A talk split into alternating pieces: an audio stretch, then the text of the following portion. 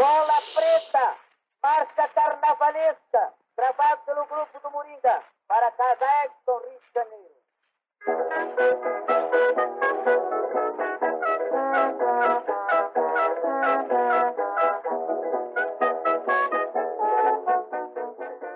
Conhecer a literatura de Lima Barreto é uma forma de transitar pelo Rio de Janeiro do início do século XX. É ver também como a cidade se modificou e o que continua igual. É acompanharmos os passos do escritor carioca, o deslumbramento, o espanto, a indignação, os protestos e a ternura quando fala da cidade, apesar de tudo amada. Naquele momento, capital federal, a cidade aparece como sempre foi, espaço de desigualdades dividida entre fontes de prazer e sofrimento cidade sedutora e injusta, cidade de que é tão difícil se afastar e onde é tão difícil viver. O Rio, em seus romances, vai do centro da cidade de Isaías Caminha ao subúrbio quase zona agrária de Clara dos Anjos.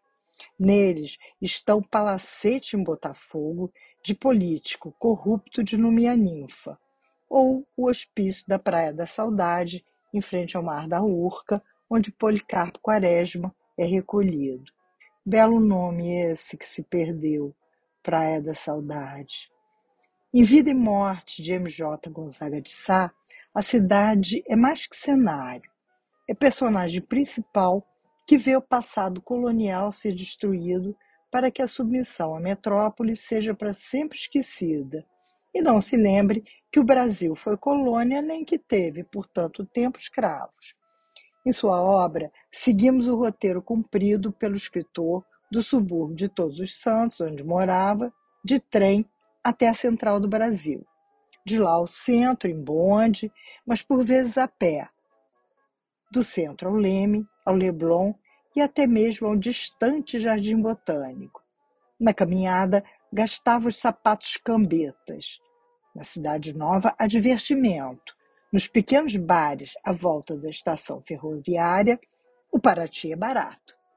A cidade cartão postal continuava a sofrer com as enchentes, inundações que suspendiam o tráfego, como diz.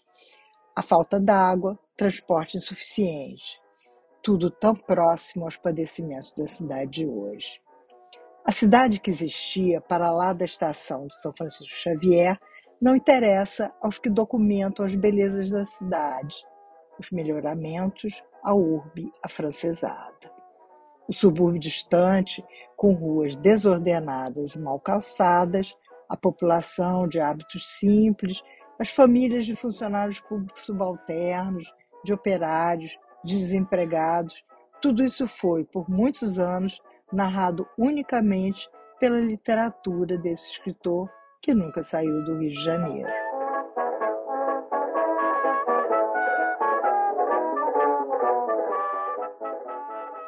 Meu nome é Gabriel Chagas. Eu sou Beatriz Rezende. E este é Lima Barreto, O Negro é a Cor Mais Cortante, o podcast da Rádio Batuta. Episódio 5, Rio de Janeiro.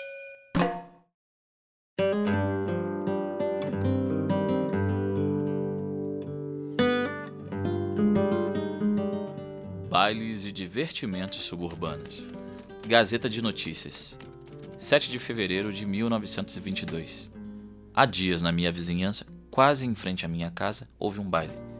Como tinha passado um mês enfurnado na minha modesta residência, que para enfesar Copacabana denominei Vila Quilombo, pude perceber todos os preparativos da festa doméstica. A matança de leitões, as entradas das caixas de doces, a ida dos assados para a padaria, etc. Quando fui morar naquelas paragens, não havia noite em que, voltando tarde para casa, não topasse no caminho com um baile, com um choro, como dizia na gíria do tempo. Havia famílias que davam um por mês, fora os extraordinários, e havia também cavalheiros e damas que não faltavam a eles.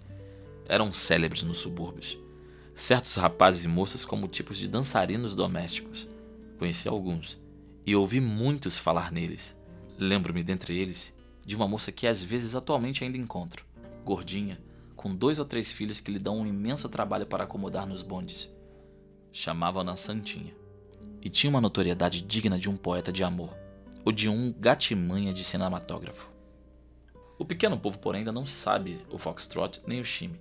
Nos seus clubes, ao som do piano ou de estridulantes charangas, dança ainda a antiga. E no recesso do lar, com um terno de flauta, um cavaquinho e violão sob compasso de um prestativo gramofone. Ainda voltei a sua valsa ou requebra uma polca, extraordinariamente honesta em comparação com os tais steps da moda. Sem receio de errar, entretanto, pode-se dizer que o baile familiar e burguês, democrático e efusivo está fora da moda nos subúrbios. A caristia da vida, a exiguidade das casas atuais e a imitação da alta burguesia desfiguraram-no muito e tendem a extingui-lo. O violão e a modinha que Catulo, com sua tenacidade, com seu talento e a sua obediência cega a um grande ideal, dignificou e tornou capaz da atenção dos intelectuais, vão sendo mais prezados, já se fazem encantos dos saraus burgueses em que, pelas causas apontadas, as danças minguam.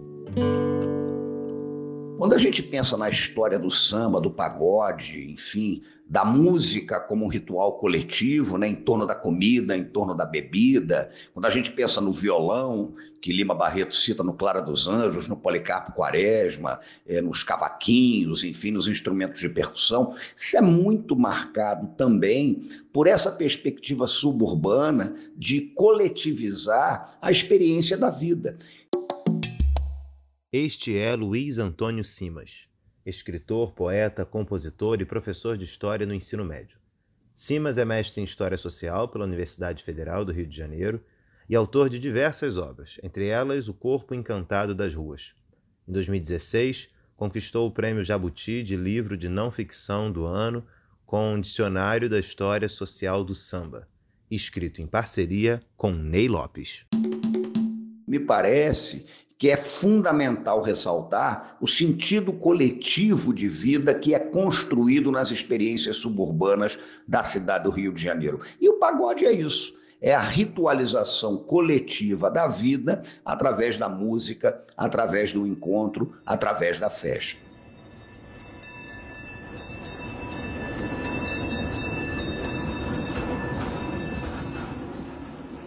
O trem do Rio de Janeiro foi muito importante para o escritor Lima Barreto, mas também foi fundamental para o homem Lima Barreto, o cidadão comum que saía do subúrbio todos os dias e ia trabalhar, como até hoje milhões de pessoas fazem, fez do trem não apenas um espaço, não apenas um cenário, mas uma oportunidade de observação da multiplicidade de gente, da multiplicidade daquele povo do Rio de Janeiro, uma possibilidade de reflexão social sobre uma cidade que até então era muitas vezes narrada apenas por suas partes mais ricas, as suas partes, digamos, que podiam entrar no cartão postal. À época falava-se muito de uma literatura que deveria ser o sorriso da sociedade.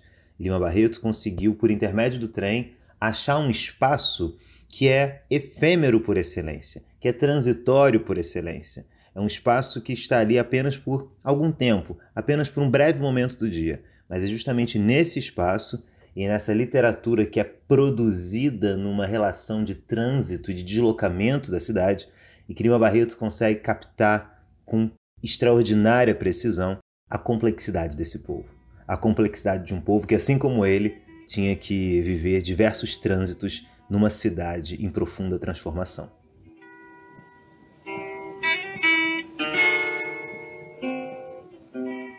Trem de Subúrbios. Gazeta de Notícias. 21 de dezembro de 1921. A segunda classe dos nossos vagões de trens de subúrbios não é assim tão homogênea. Falta-nos, para sentir a amargura do destino, profundeza de sentimentos. Um soldado de polícia que nela viaja não se sente diminuído na sua vida. Ao contrário, julga-se grande coisa por ser polícia um guarda civil é uma coisa importante. Um servente de secretaria vê Sua Excelência todos os dias e por isso está satisfeito. E todos eles, embora humildes, encontram na sua estreiteza de inteligência e fraqueza de sentir motivos para não se julgarem de todo infelizes e sofredores. Só alguns, em geral operários, é que esmaltam no rosto angústia e desânimo. Porém, a indumentária variegada merecia que um lápis hábil a registrasse. Aquelas crioulas e mulatas inteiramente de branco, branco vestido, meia e sapatos, ao lado de portugueses ainda com restos de vestuários da terra natal, os uniformes de caque de várias corporações, os em mangas de camisas e algum exótico jaquetão de inverno europeu, acompanhado do indefectível cachimbo. Tudo isso forma um conjunto digno de um lápis ou de um pincel. Habitualmente não viajo em segunda classe, mas tenho viajado não só às vezes por necessidade, como também em certas outras por puro prazer. Viajo quase sempre de primeira classe e isso desde muito tempo. Quando há quase 20 anos fui morar nos subúrbios, o trem me irritava. A presunção, o pedantismo, a arrogância e o desdém que olhavam as minhas roupas desfiadas e verdonhengas sacudiam-me os nervos e davam-me ânimos de revolta. Hoje, porém, não me causa senão riso a importância dos magnatas suburbanos. Esses burocratas faustosos, esses escrivães, esses doutores de secretaria, sei bem como são títeres de politicões e politiquinhos. Porque é no trem que se observa melhor a importância dessa gente toda. Eles estão na sua atmosfera própria, que os realça desmedidamente. Chegou na rua do ouvidor e desaparecem. São os fantoches. Mas quem o vê limpinho, cuidadinho, bochechudinho, decretando saber, não pensará que ele chegou a tal maneira. Isto, porém, não é o pitoresco do carro. Pela manhã, aí pelas nove e meia até as dez e meia, o carro de primeira é banalizado por esses cupins de secretarias e escritórios. Pelo correr do dia, porém, ele se torna mais pitoresco. É a hora em que descem as moças e a hora dos namoros ferroviários. Nessas horas o trem não cheira mais a política, nem aumento de vencimentos, nem a coisas burocráticas. O trem tem um fartum de cinematógrafo. É Gomon para aqui, é Nordisk para lá, é Chico Boia, é Tedabara. Que mais sei eu, meu Deus? O execrável futebol, também a conversa obrigada das moças e senhoras que gastam em saber nomes e coisas de tão o jogo uma energia mental que podia ser mais bem empregada na administração de suas modestas casas. Os vestuários, com raras exceções, são exageradíssimos. Botafogo e Petrópolis exageram Paris, e o subúrbio exagera aqueles dois centros de elegâncias. Os cavalheiros, com suas roupas a prestações, também se arreiam à moda de almofadinha das confeitarias de rendezvous elegantes. À tarde, a feição do trem muda é mais complexa, porque se misturam burocratas, militares, almofadinhas, meninas de normal e da música. Tudo de cambulhada, ficando a fisionomia do trem muito confusa, de forma que é difícil tirar um traço seguro dela.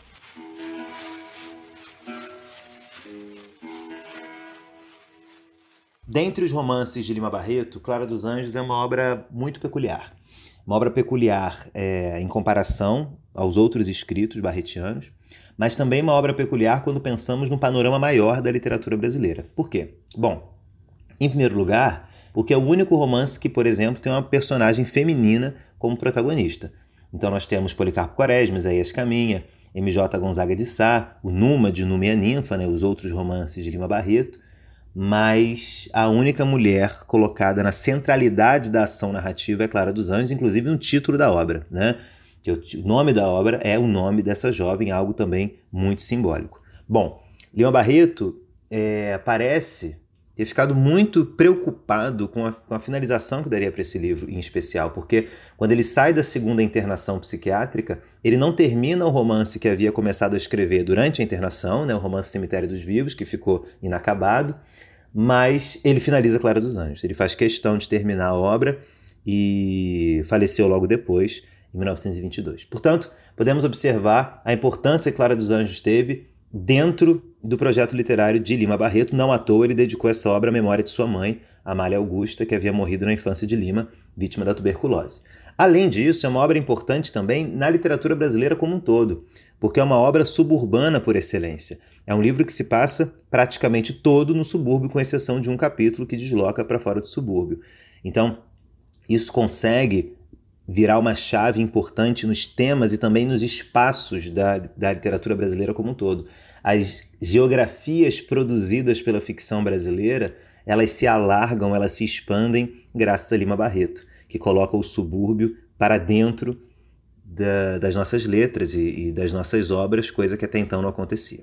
O enredo do livro é simples, porém fundamental para entender aquele tempo histórico e para entender o Brasil como um todo gira em torno de Clara, essa mulher negra suburbana, essa jovem negra suburbana, e Cassie Jones. Cassie Jones é um malandro, né, a síntese do malandro na obra de Lima Barreto, mas é um malandro que não fica apenas naquele contexto da, digamos, de uma, de uma malandragem da, da sociabilidade mais flexível. É uma malandragem que muitas vezes se converte em violência, é uma, uma malandragem, inclusive, que muitas vezes é explicitamente criminosa e o narrador nenhum momento deixa isso passar despercebido. O narrador da obra evidentemente tem suas ressalvas contra Cassie Jones, esse malandro que também é suburbano, mas que mas é um homem branco e, portanto, é, demonstra uma certa hierarquia de poderes dentro desse subúrbio, hierarquia na qual Clara dos Anjos seria subjugada. E dentro desse contexto, Cassie Jones é esse sujeito que seduz muitas mulheres, muitas jovens, e depois de, de, envolver de se envolver com elas, Cassie Jones as abandona sem a menor preocupação com as consequências de seus atos. E nesse panorama, a música, tão importante no entorno cultural de Lima Barreto, se torna quase que um personagem do romance, porque é por intermédio do seu violão que Cassie Jones vai elaborar uma sedução. Não aquela sedução idealizada dos românticos, mas uma sedução que demonstra com perturbadora precisão o racismo e as violências que haviam no Rio de Janeiro de então.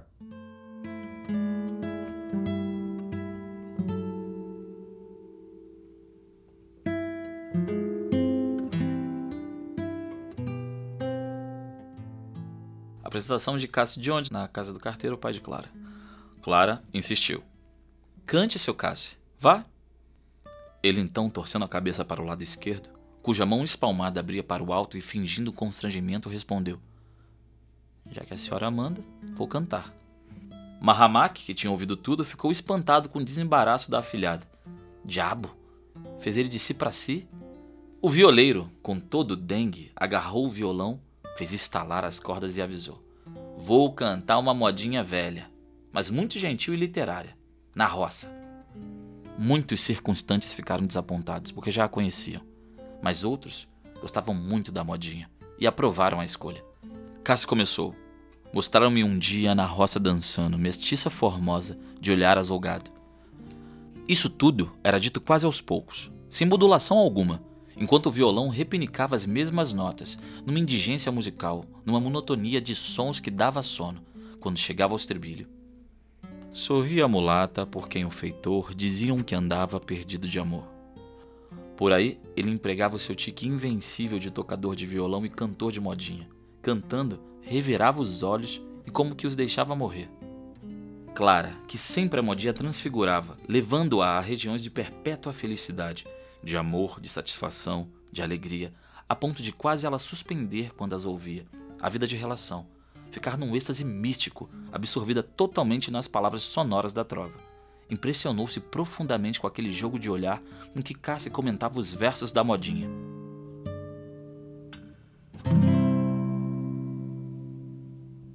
Mas é importante lembrar que o violão se consagra como um acompanhador da canção.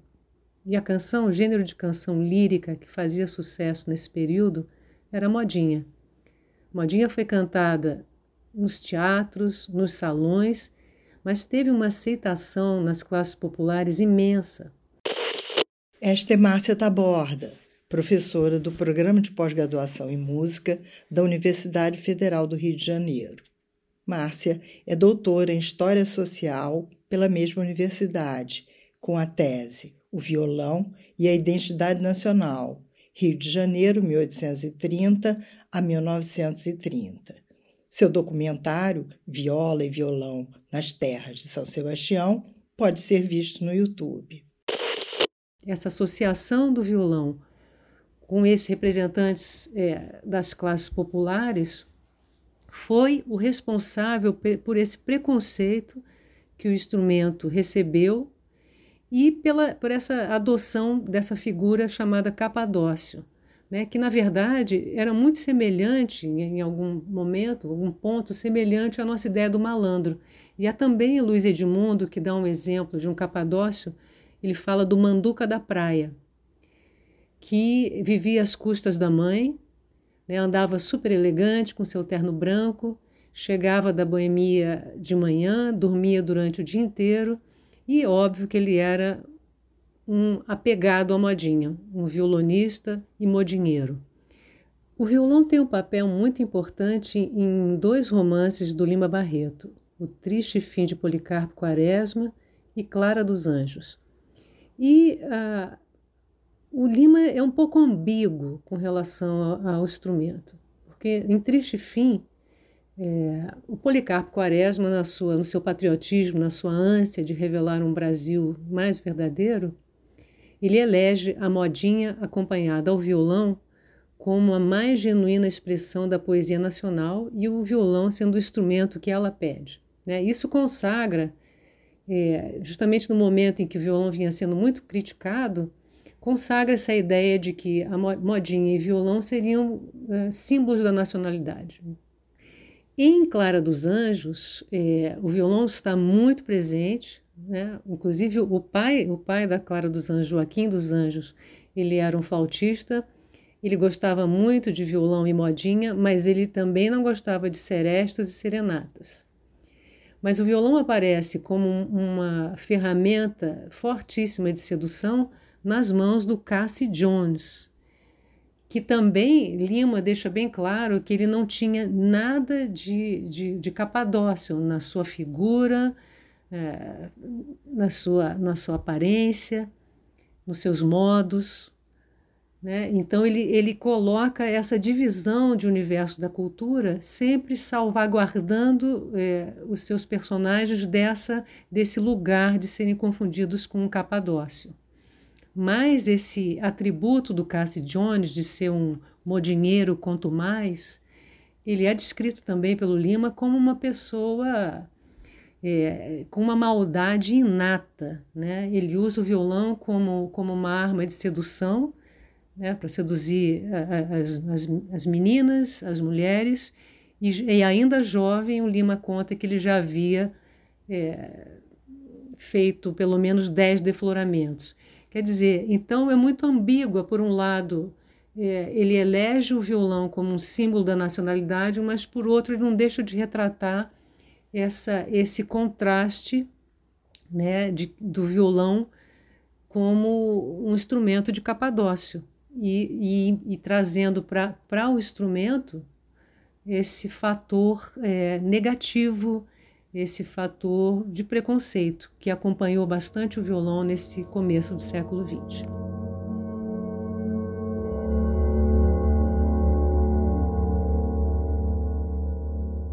O final de Clara dos Anjos é um final muito impressionante e diz muito sobre as preocupações de Lima Barreto do ponto de vista social e do ponto de vista político.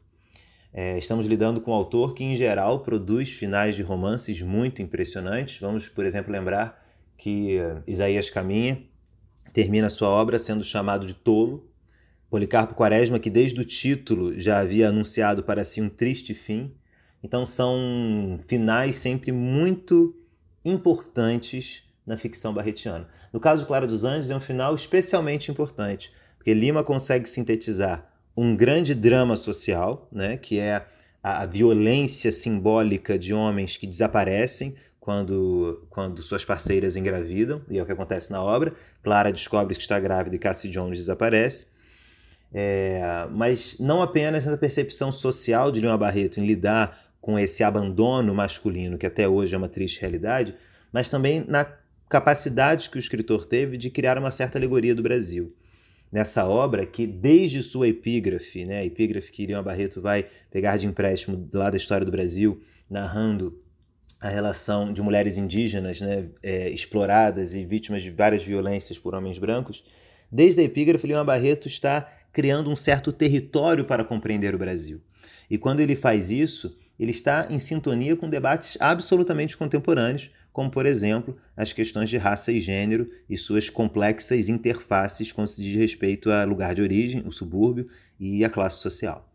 Bom, então o final da obra é importante por esse motivo, por sintetizar tantas preocupações e, e sintetizar uma forma de ler o Brasil, mas também é importante porque Clara dos Anjos termina essa obra abandonada, entre aspas, mas termina essa obra com o direito da palavra. É ela que fala no final do livro. Né? Ela é a última pessoa que fala nessa obra. E, principalmente, é uma obra que termina num tom melancólico, como muita coisa que Leão Barreto escreveu, mas é uma obra que termina também com a tomada de consciência de Clara dos Anjos, algo que é importantíssimo.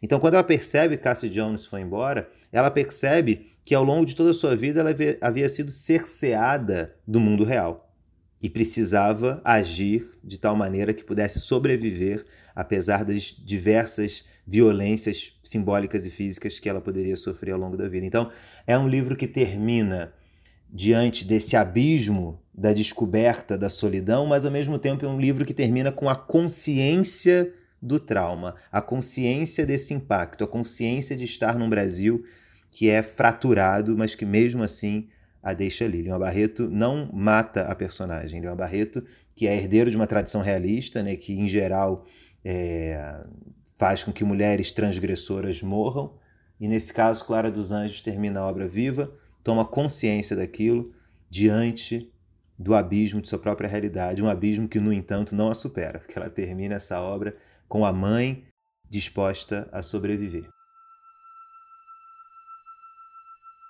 Na rua, Clara pensou em tudo aquilo, naquela dolorosa cena que tinha presenciado no vexame que sofrera.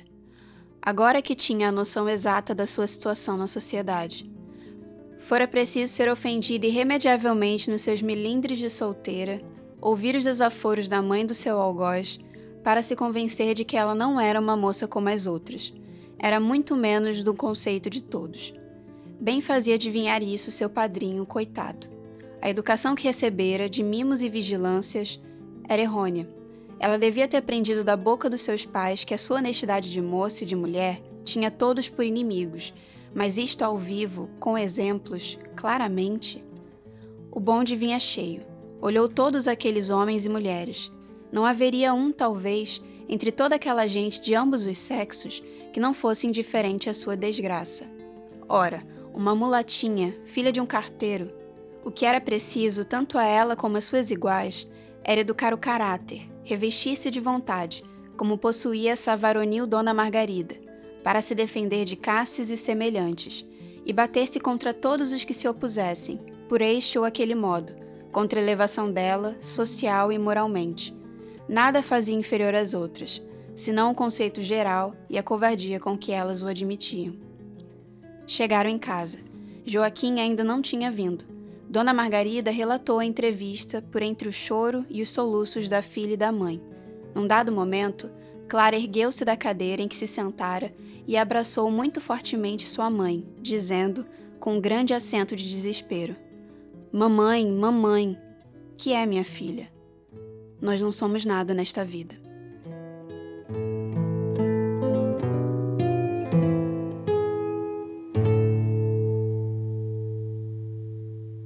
Númia Ninfa é dos romances menos conhecidos de Lima Barreto. A narrativa vai de Botafogo, com seus casarões, até regiões populares da cidade. É um raro registro de espaços de diversão e boemia no entorno da cidade nova ou próximo ao mangue, onde se reuniam músicos e dançarinos.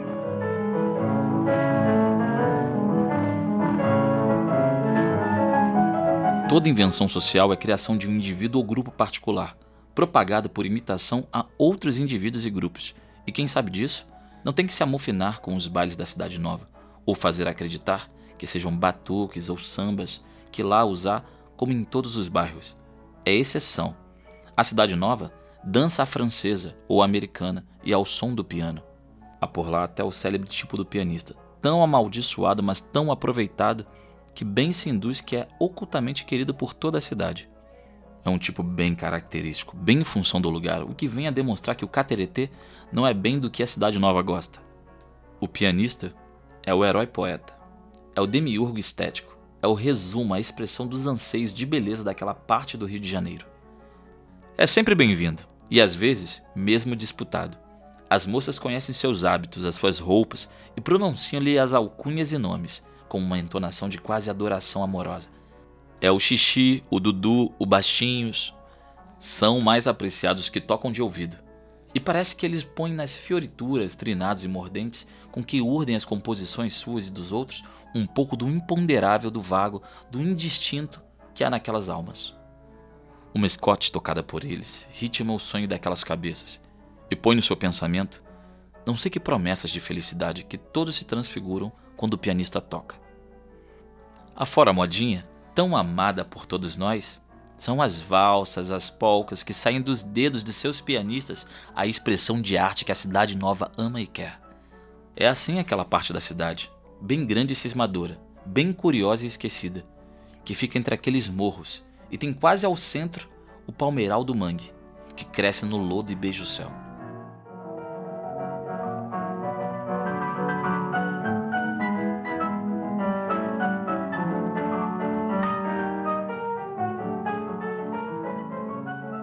Lima Barreto, sem dúvidas, viu com melancolia os abismos ao seu redor e com uma certa tristeza o autor enfrentou o racismo, a solidão e também o vício.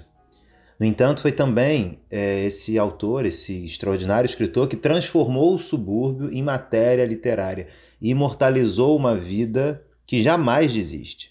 Então, é, ler hoje as obras de Lima Barreto é sentir um pouco do abismo que o ameaçava tão perto dos pés porém é lembrar a cada linha dessa ficção a força de um país que transforma as suas fissuras em cicatriz, numas rasuras que costuram um futuro possível. Lima Barreto fez da desilusão de Policarpo Quaresma, da frustração de Isaías Caminha e do abandono de Clara dos Anjos temas eternos da literatura brasileira. E nas dores e desafios dessa gente ficcional, nós aprendemos a esperança para superar também as nossas dores até hoje reais. É bom voltar a Clara dos Anjos cem anos depois. É como se todas as mulheres, e principalmente as mulheres negras, tivessem ouvido o lamento da jovem Clara e decidido afirmar o que sim elas são, e que não estão mais dispostas a abrir mão de tudo que são nessa vida. Bonito Clara ser do subúrbio, gostar de música, de violão. Cem anos depois, as vozes das margens da cidade atravessam o Rio de Janeiro na música, no slam e no teatro, na poesia e em narrativas. Nada foi nem é fácil. Hoje defendem elas mesmas os direitos das mulheres e homens negros. Direito ao corpo, aos amores, à felicidade, ao futuro. São várias as Claras, Marias, ou Marielles, que vieram das favelas, dos subúrbios, para segurar o bastão que Lima Barreto passou.